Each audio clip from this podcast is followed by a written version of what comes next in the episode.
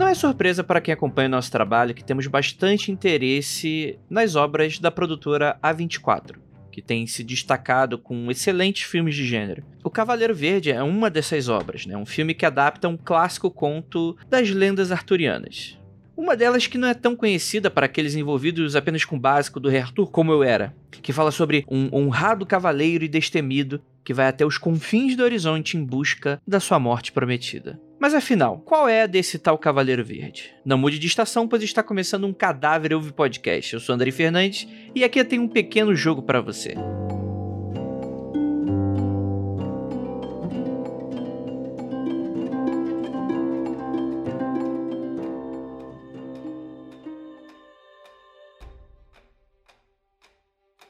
Sir Gawain e o Cavaleiro Verde é um poema sobrevivente do século XIV, graças aos únicos escritos encontrados sobre ele, que fala sobre o mais honrado cavaleiro da corte do rei Arthur. O filme começa nos apresentando um protagonista, Sir Gawain, só que diferente do conto original, ele não é um honrado cavaleiro, mas um pequeno vassalo da corte, filho da irmã do Arthur, que tem suas dúvidas e também seus desejos sobre ganhar o respeito do seu tio. Por não conhecer a obra original a fundo, não posso apontar as pequenas diferenças além da mais profunda, que vai ditar bastante a mensagem que o filme quer passar para mim, né? Não para mim, para mim, né?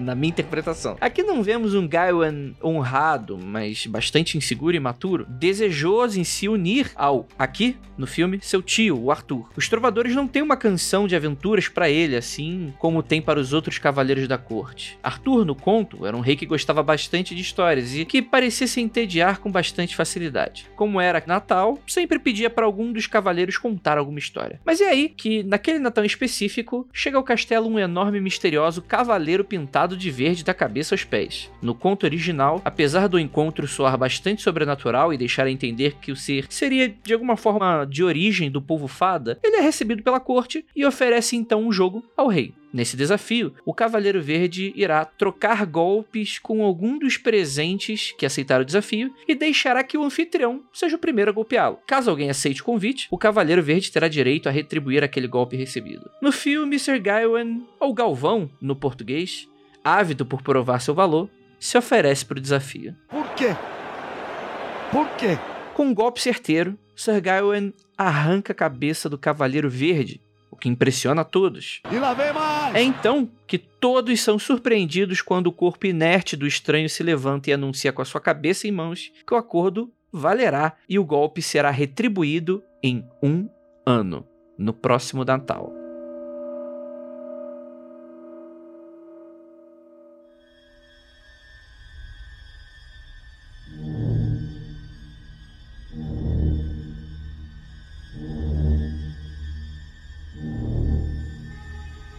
Sir ainda não Sir Gawain deverá encontrá-lo na tal Capela Verde, onde firmarão o encontro. Antes de eu continuar, é bom deixar bem claro que a partir daqui é a minha própria interpretação do filme. Talvez a mais rasa e óbvia, e que é a todo momento relembrada.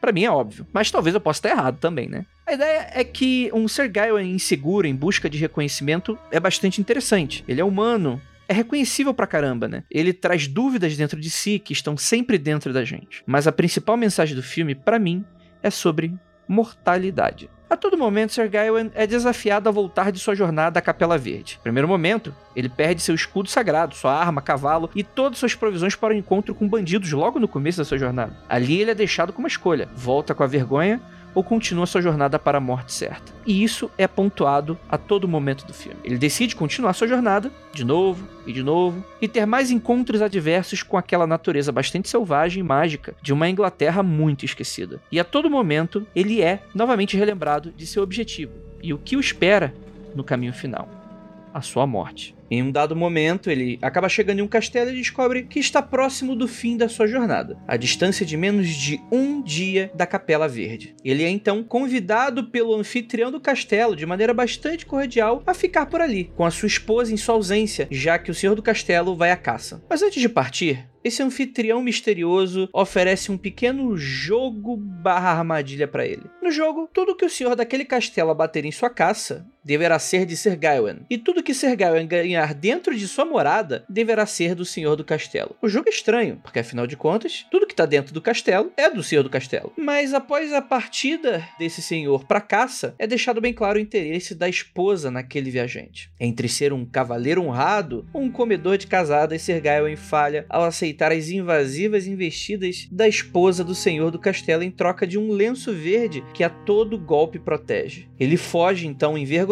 e vai até seu destino, finalmente, onde o Cavaleiro Verde o aguarda.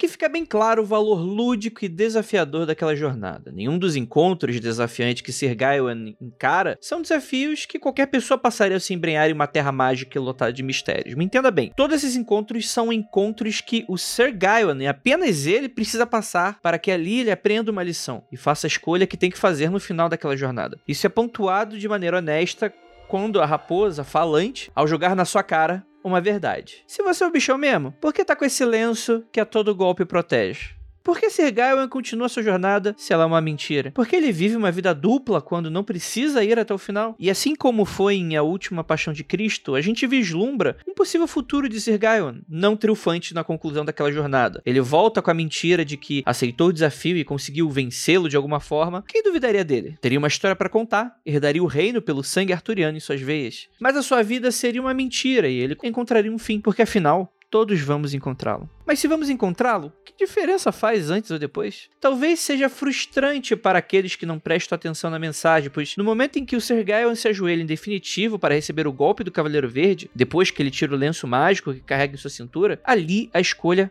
foi feita. A história acaba, pois a decisão foi tomada. Para a mensagem que o filme deseja passar, tudo que viria a seguir é completamente indiferente. A gente não precisa saber se de alguma maneira o Sir Gawain sobrevive ou se ele morre ali mesmo. Apenas sabemos que ele enfim transcendeu a questão da mortalidade para se ver imortal pela história do cavaleiro que levou até suas últimas consequências a sua própria palavra, a sua honra. Ser conhecido como mais honrado cavaleiro da corte de Arthur tem agora um sentido firme e inexorável, diferente de sua vida perene, que por mais que tente escapar, é também um destino inexorável. E você? Por que vive uma vida dupla? Por que não quer fazer o que tem que ser feito? O que, que você está esperando? O fio do machado aguarda sua decisão.